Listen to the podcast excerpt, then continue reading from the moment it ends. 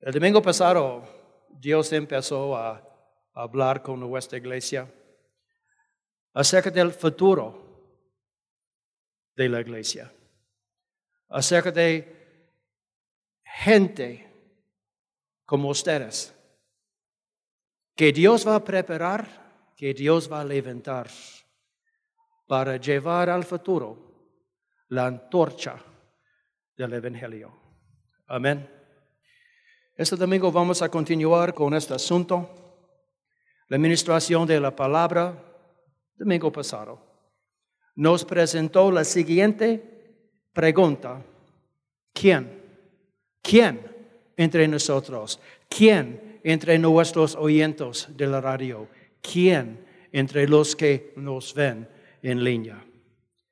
Iba a aceptar la antorcha del ministerio de Jesús para esta generación y la generación por venir. Para Dios yo quiero explicarles que esa pregunta, aunque sea muy directa, es como Dios nos habla. Dios tiene que hablarnos acerca de muchas cosas, pero una de las cosas es Él quiere saber y yo quiero saber. ¿Quién va a tomar la antorcha para terminar esta generación y la generación que viene? Un mensaje bastante fuerte. ¿Quién va a aceptar la antorcha del ministerio de Jesús para esta generación y la generación por venir? Y vamos a entender que si Dios tiene que hablarnos. Dios tiene que hablar con la iglesia con ustedes, con el cuerpo. Porque nosotros somos el pueblo de Dios. Y Dios no va a buscar otro pueblo que no es de Él para entregar, conferir la antorcha de su precioso evangelio. Por favor, busca conmigo Isaías, Isaías capítulo 6. Isaías capítulo 6, verso 8.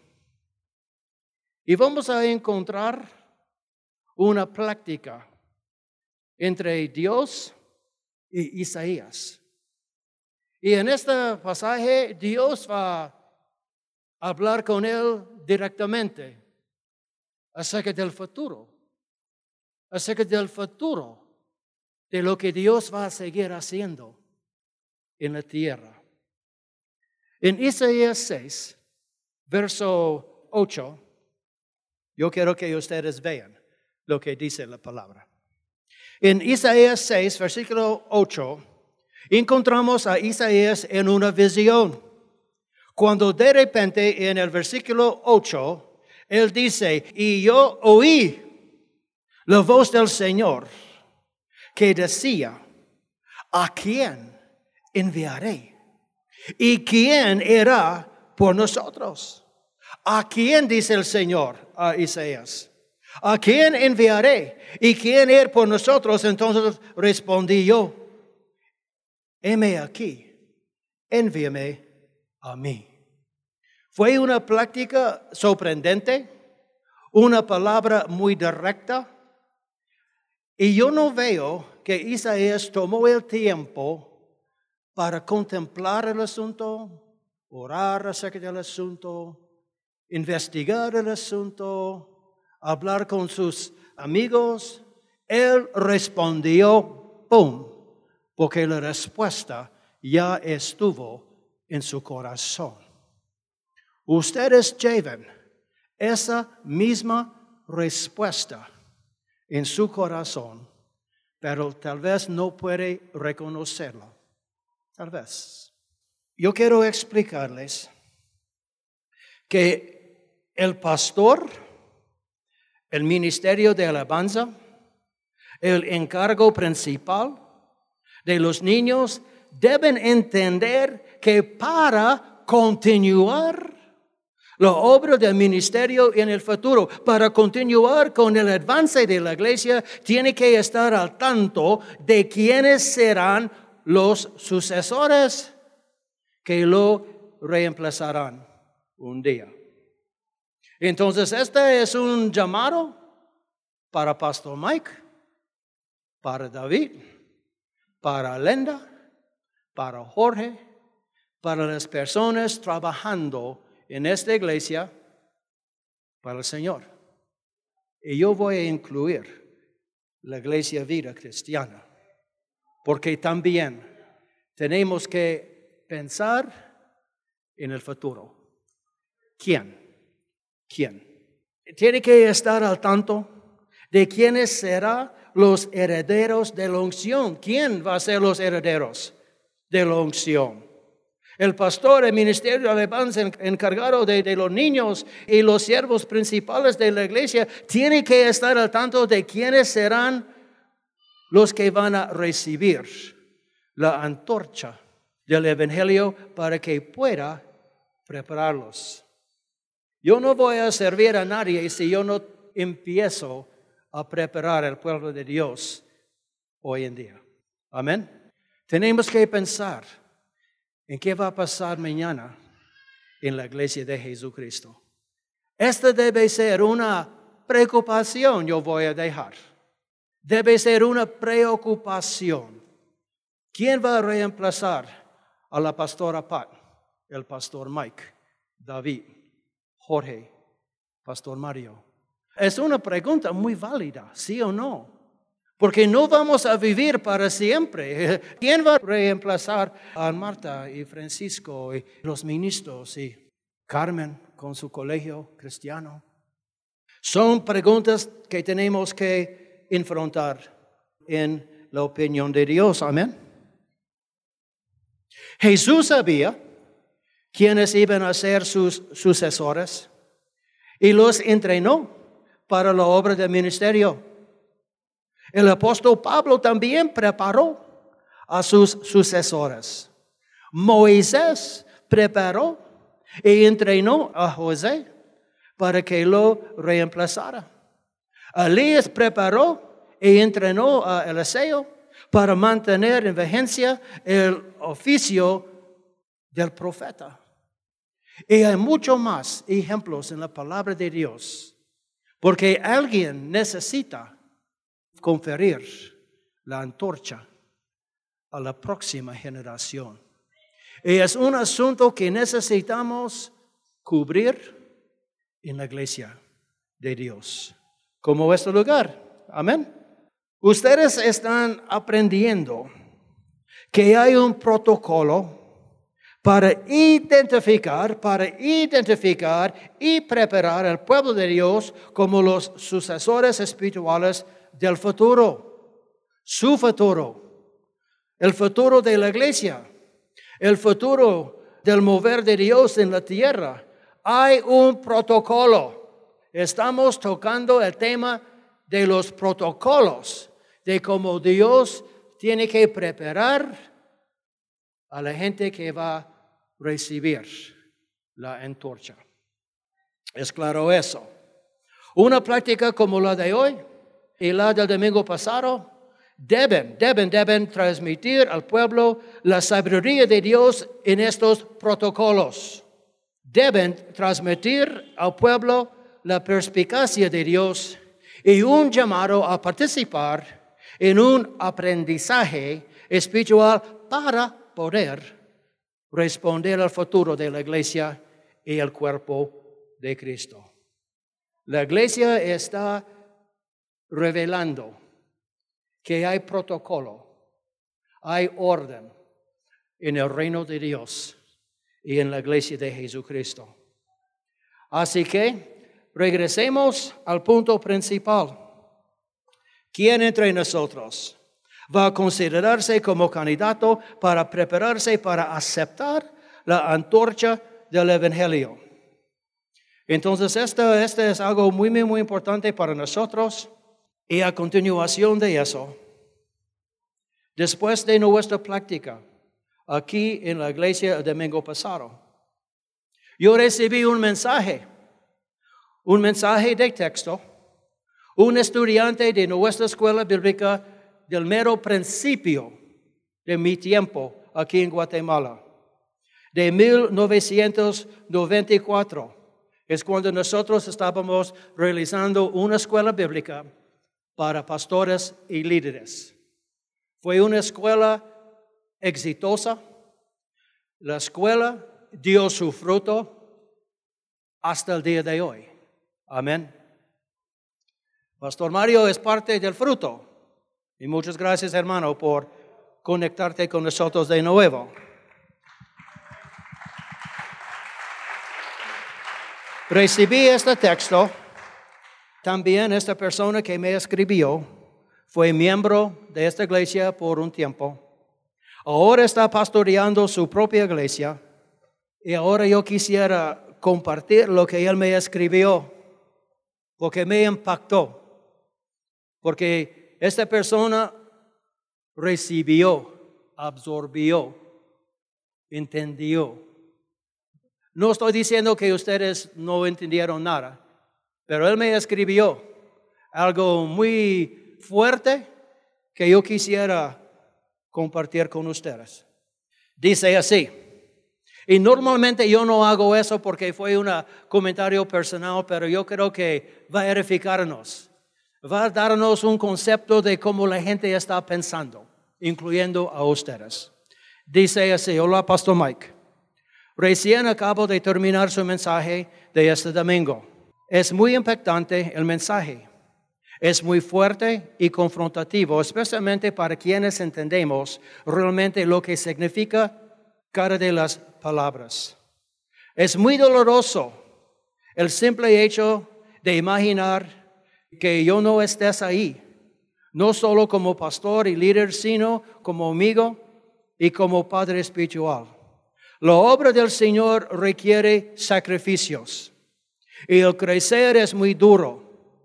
El pasar la antorcha es una decisión muy delicada, un paso muy fuerte e importante que implica el caminar solos asumiendo una enorme responsabilidad delante del Señor, pero también significa que el respaldo del Señor será a una nueva dimensión, más allá de lo natural. Un gran mensaje, pero que definitivamente no quise escuchar, porque sé lo que conveya. Te amo mucho, Mike, no sabes cuánto te agradezco todo lo que he aprendido y sigo aprendiendo de ti. Estoy seguro que este mensaje también fue muy fuerte y muy doloroso para otros como yo. Seguimos siendo tus discípulos. Un fuerte abrazo. Entonces, esto es lo que salió de un estudiante de hace 28 años, miembro aquí, ahora está pastoreando su propia iglesia. Y sabe que realmente yo no sé cómo este mensaje de domingo pasado tocó su vida, ministró a ustedes. Pero es un protocolo que necesitamos revelar al cuerpo de Dios. Ustedes representan el cuerpo de Dios. Quiero explicar que los próximos portadores de la antorcha no necesariamente indica que van a ser pastores, aunque es posible. Yo no sé. Entonces, cuando nosotros hablamos acerca de conferir esta antorcha, pensamos, oh no, yo voy a ser pastor, yo no quiero ser pastor. No estoy diciendo que va a ser pastor, pero va a estar en el rumbo donde necesita estar para avanzar a la iglesia de Jesucristo, para llevar la iglesia de Jesucristo al futuro. ¿Quién va a llevar a la iglesia de Jesucristo al futuro? ¿Quién aquí? ¿Quién escuchándonos por radio? ¿Quién viéndonos en esta transmisión en viva? Es la pregunta. ¿Qué significa ser portador de la antorcha del Evangelio? ¿Qué significa ser portador de la antorcha del Evangelio? La respuesta es así. Los portadores, los portadores llevan el conocimiento de Dios, las experiencias que tenían en Dios, sus testimonios, los misterios de Dios al futuro. Yo voy a repetir eso. ¿Qué significa ser portador de la antorcha del Evangelio? Los portadores lleven el conocimiento, las experiencias, testimonios y los misterios de Dios al futuro, expresando, comunicando lo que han visto, lo que han oído, lo que han contemplado y palpado sus manos. Como una misión divina en su vida. Como un llamado de Dios. Para mí, este es lo mejor que yo puedo hacer para definir, para contestar esta pregunta. ¿Qué significa ser portador de la antorcha del Evangelio? Vamos a buscar, por favor, primero Juan, capítulo 1. Entonces, lo que nosotros estamos cubriendo el día de hoy es un protocolo. Es algo que Dios necesita hablar a su pueblo. No es para asustar a nadie, porque el Evangelio va a seguir adelante, pero puede seguir adelante mejor con su ayuda, con su ayuda, con su dedicación, con su amor. Puede. Es una misión divina que acepta. Es un llamado de Dios que acepta. Primero Juan capítulo 1, versículo 1 a 3. Dice, lo que era desde el principio, hablando de Jesús, lo que hemos oído, lo que hemos visto con nuestros ojos, lo que hemos contemplado y palpado nuestras manos tocante al verbo de la vida, porque la vida fue manifestada y la hemos visto, él dice. Y testificamos. Y les anunciamos la vida eterna, la cual estaba con el Padre. Y se nos manifestó, versículo 3. Y lo que hemos visto y oído, eso los anunciamos. Esto les anunciamos. ¿Por qué?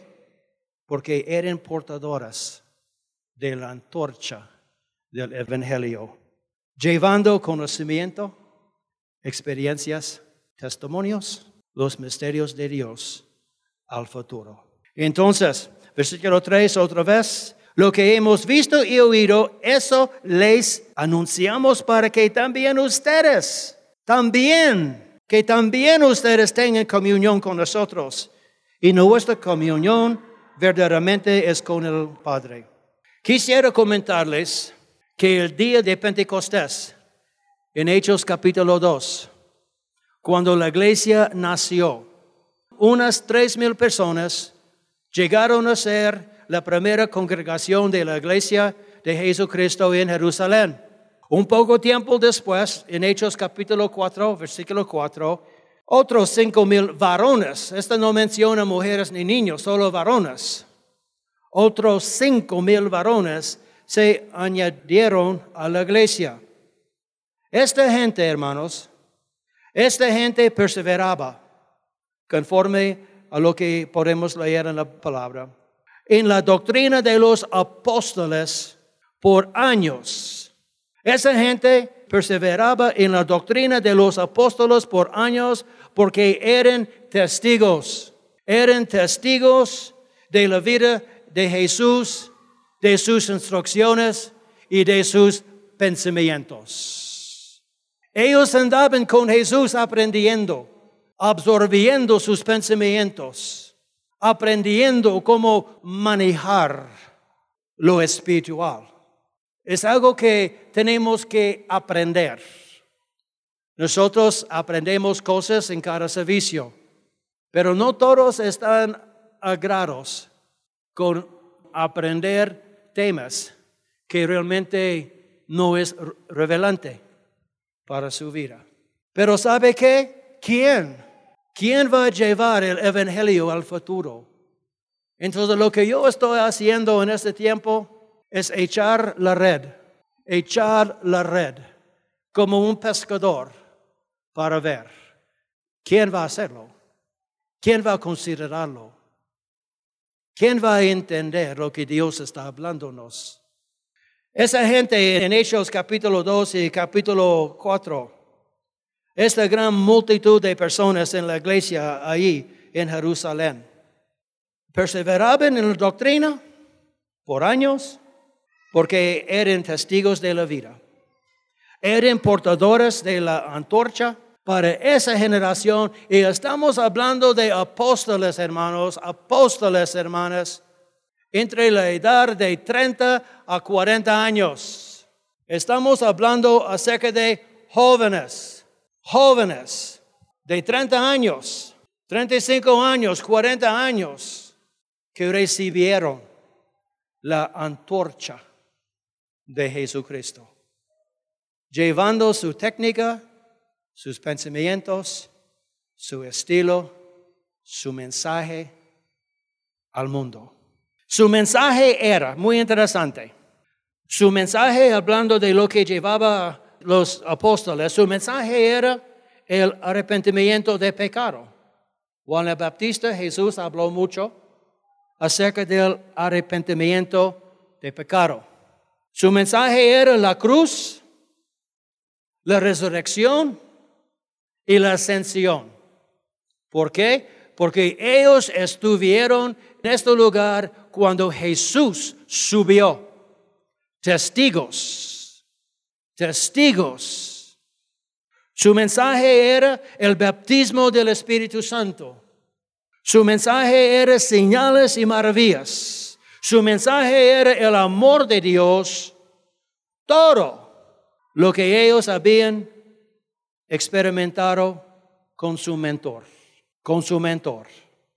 El mensaje de arrepentimiento de pecado, la cruz, resurrección y la ascensión, el bautismo del Espíritu Santo, señales y maravillas, el amor de Dios. Puede imaginar qué privilegio recibieron los once en Hechos capítulo 2, en el aposento alto y de repente, orando, orando, orando y de repente los vientos del cielo empezó a soplar.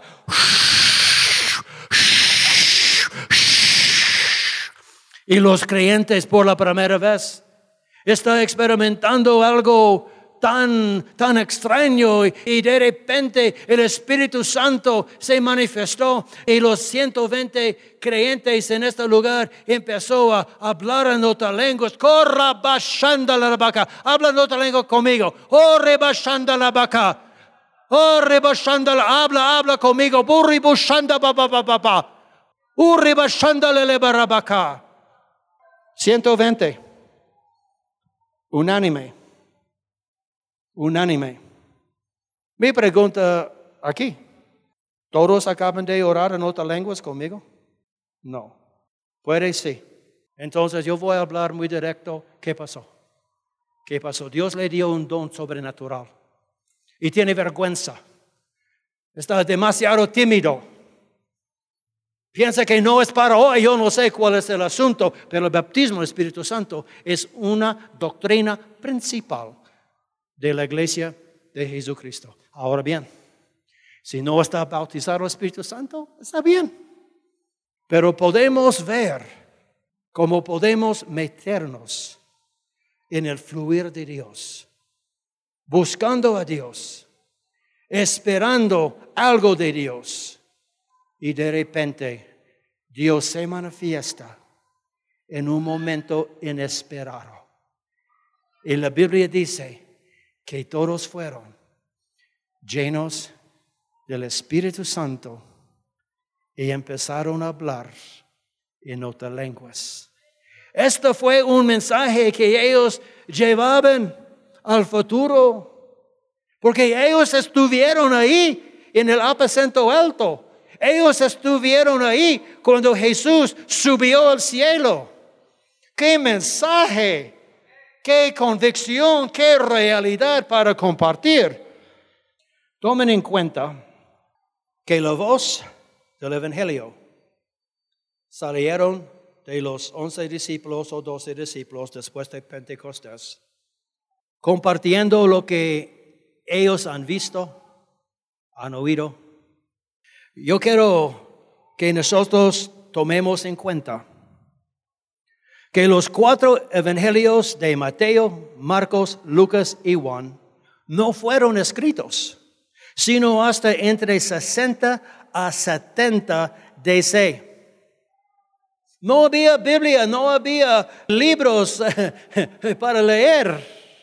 Los cuatro evangelios no fueron escritos sino hasta entre 60 a 70 DC, es decir, 30 a 40 años después del nacimiento de la iglesia, dejando a los nuevos cristianos sin una referencia escrita de la vida de Jesús, al menos por 40 años para esa generación.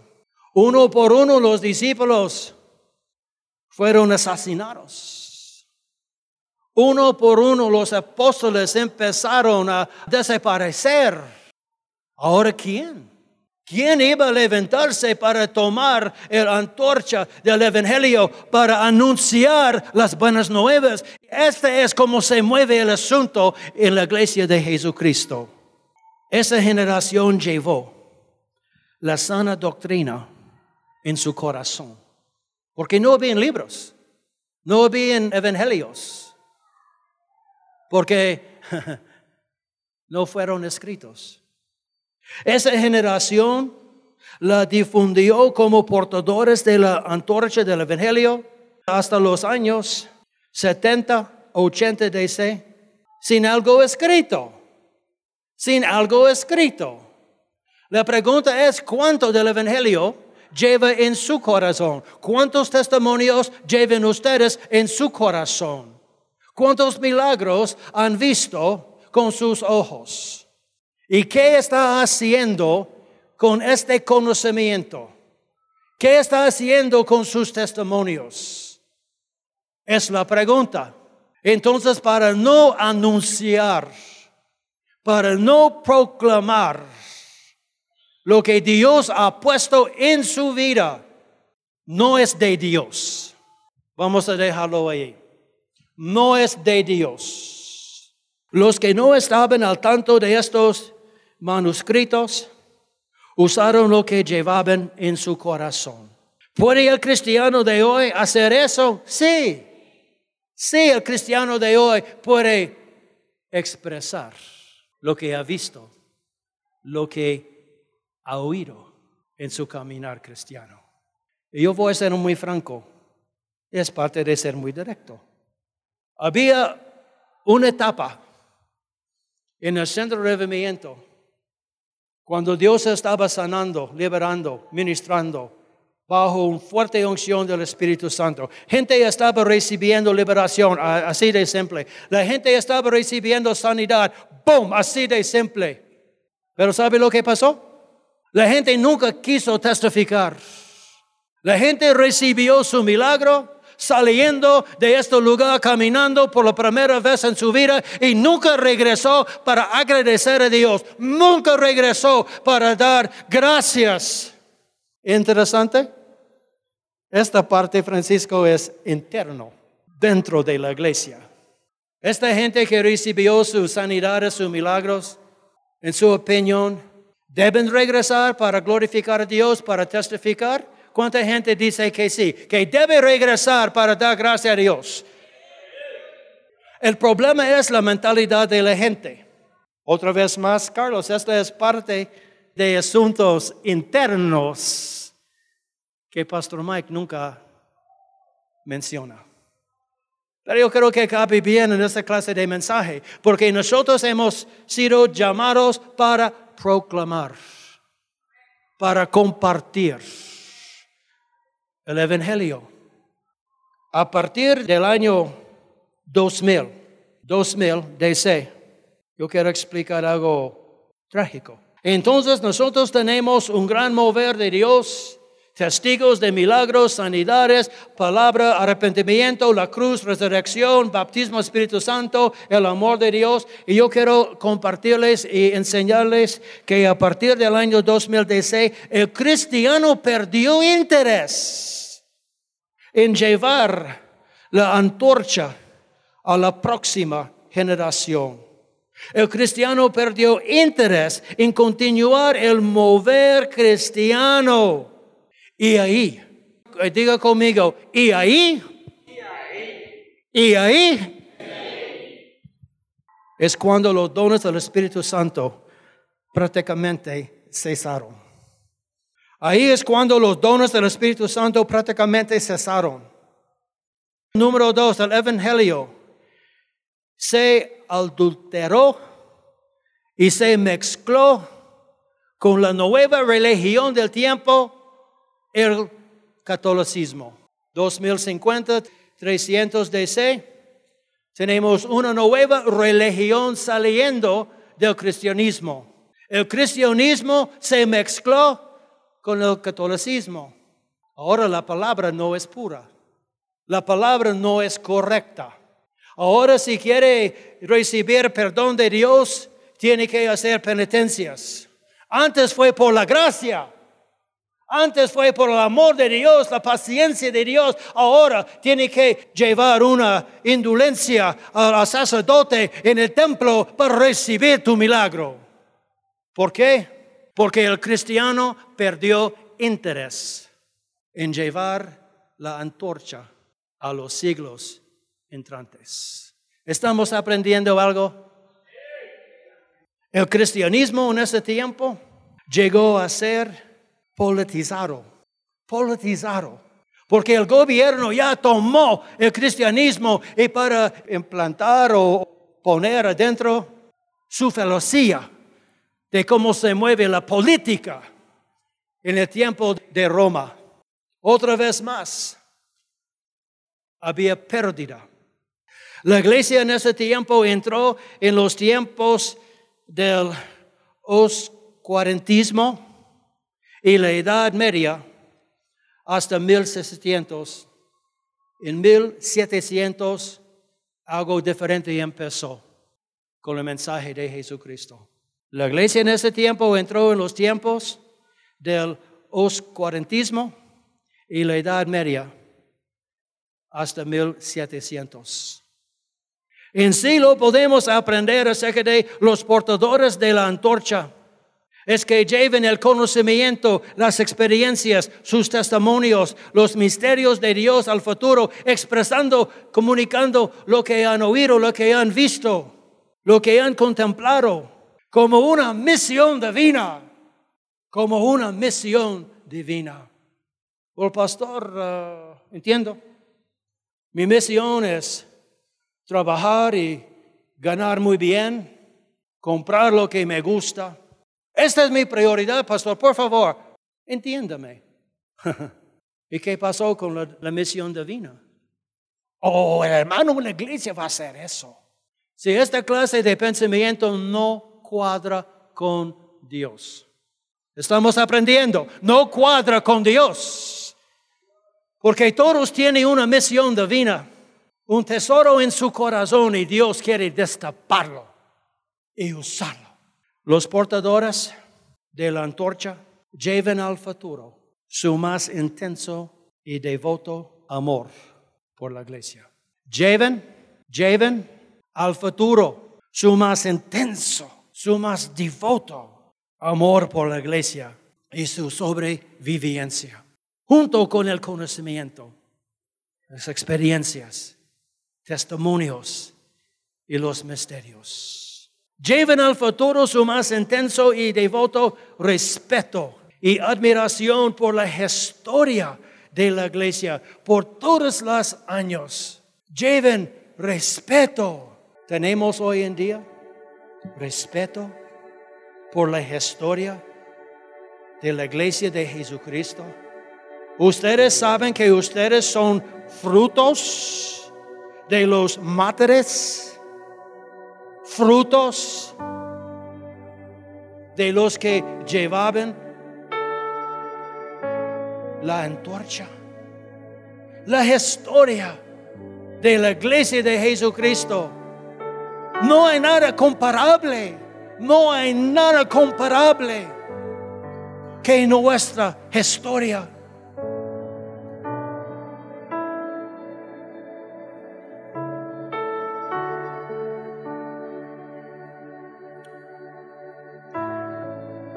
Lleven al futuro su más intenso y devoto amor por la iglesia y sobrevivencia.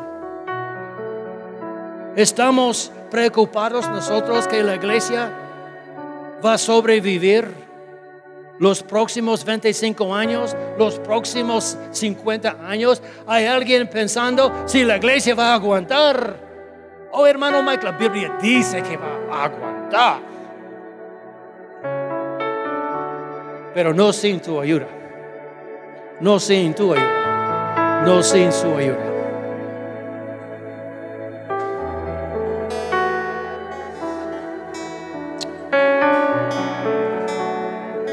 Un buen mensaje.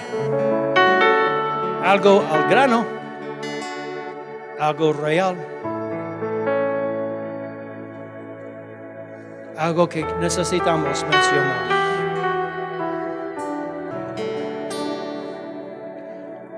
Esta generación, esta iglesia cristiana, tiene tiempo para hacer la diferencia en Guatemala y Centroamérica. El fundamento, la palabra profética para el centro de movimiento desde su primer día, que esta iglesia iba a ser una iglesia profética, una luz para las naciones. El centro de avivamiento. En 26 años no he perdido esta visión en mi corazón, entonces no está, no está muerto, no está muerto. La gente necesita revivarse.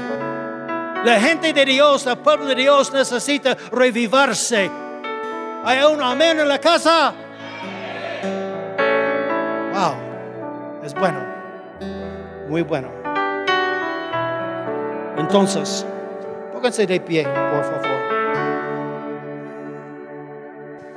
Yo necesito terminar aquí.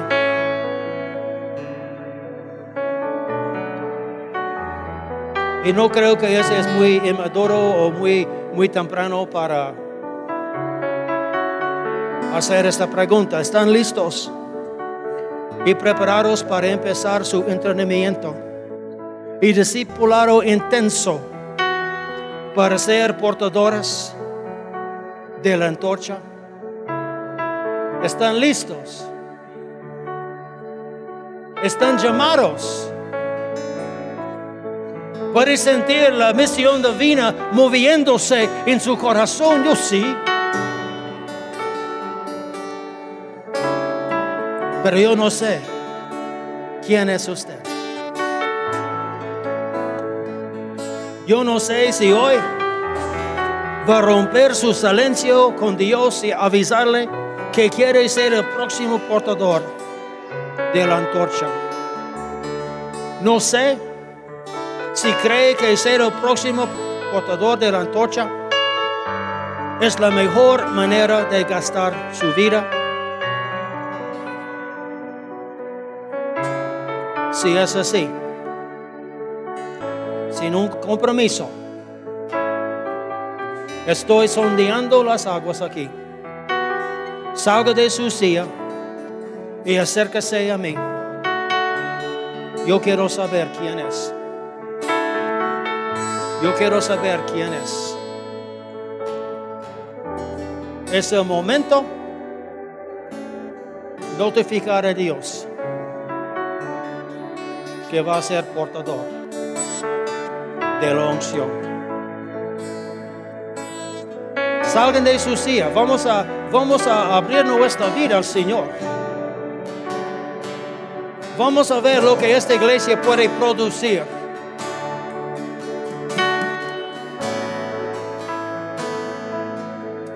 si va a amar a la iglesia de Jesucristo con un intenso amor, con un intenso devoto. ¿Hay alguien más?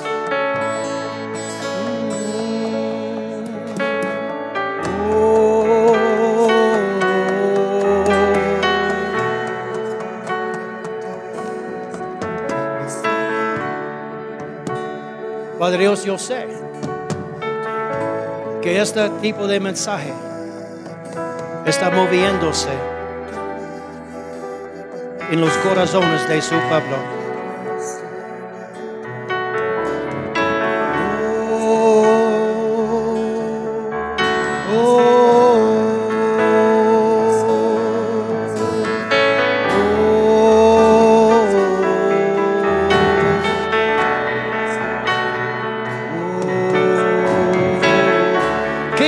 Su corazón?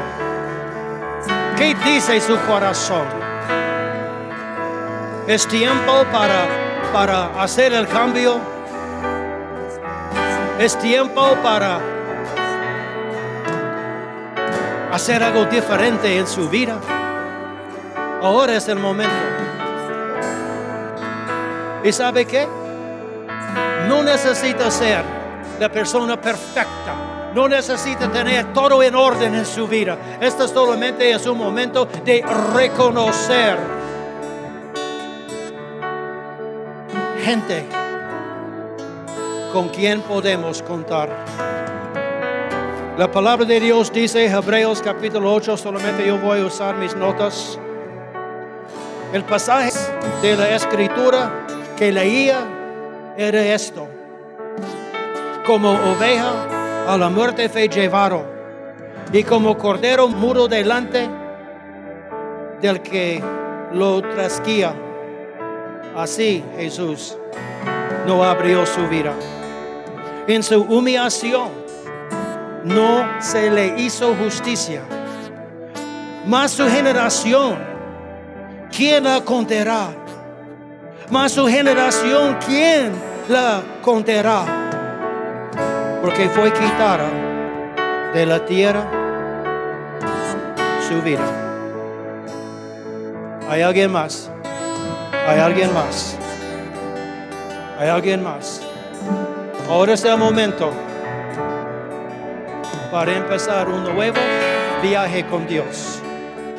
Es el tiempo para decir, Señor, tú puedes contar conmigo. Tú puedes empezar conmigo. No soy la persona más perfecta en la vida, tampoco en la vida cristiana. Pero una cosa yo sé, que tú eres digno de mi vida, tú eres digno de mi sacrificio. Vengan, vengan, vengan, por favor.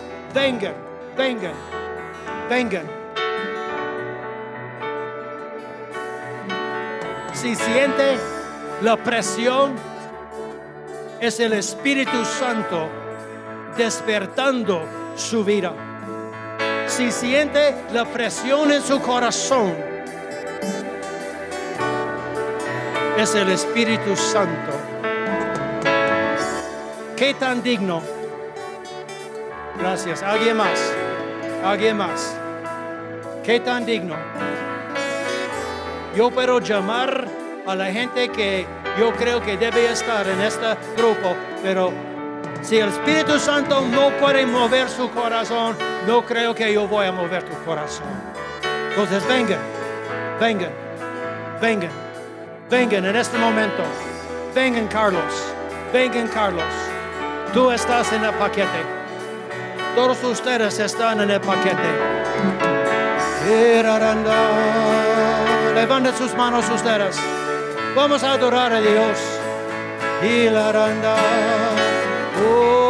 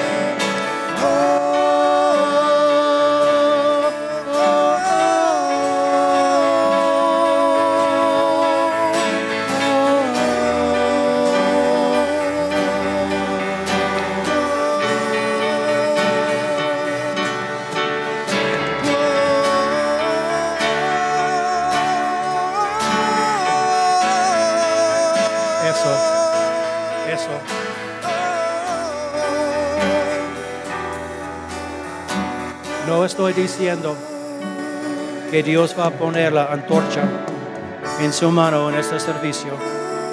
Ese es un servicio, esa es una llamada para testificar a nosotros y proclamar a Dios que tú vas a preparar su corazón, que tú vas a trabajar hacia el privilegio de tomar el antorcha.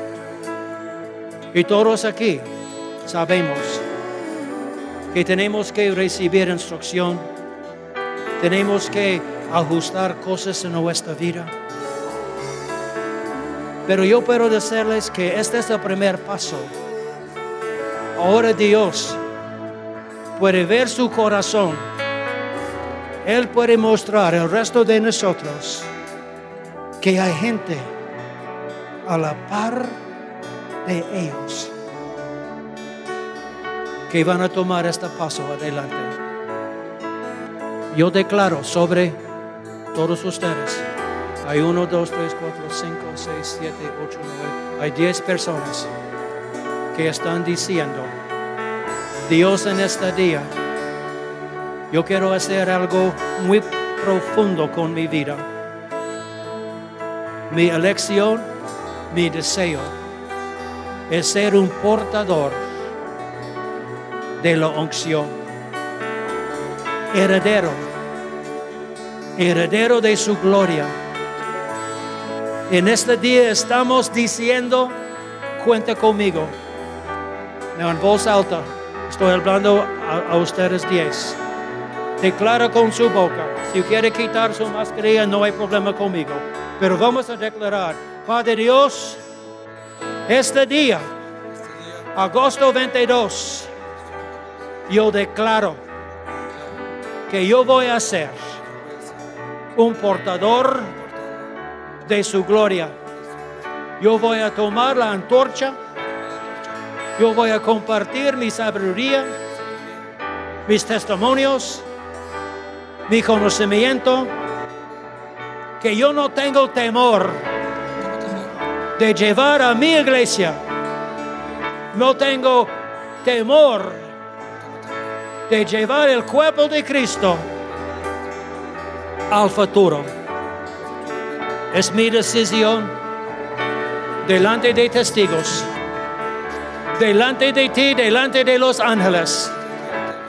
Envíame a mí. Envíame a mí. En el nombre de Jesús. En el nombre de Jesús. yo, yo quiero poner mi mano sobre ustedes. En el nombre de Jesús. Dios recibe. Dios recibe. Oh, tu corazón. Él recibe tu corazón. Tus buenos intentos. En el nombre de Jesús. Marcamos este día. Carmen marca este día como un día de cambio un día de entrega, declarando que ella, declarando que ella no va a dormir, que ella va a respetar, ella va a respetar tu nombre glorioso, que ellos van a seguir, que ellos van a dejar una gerencia en esta generación que está pasando. En el nombre de Jesús. Oh, rabababa, oh, rebasha, oh, randarabara. Urabarabaka, Indrabarabaka, Indarana. Oh.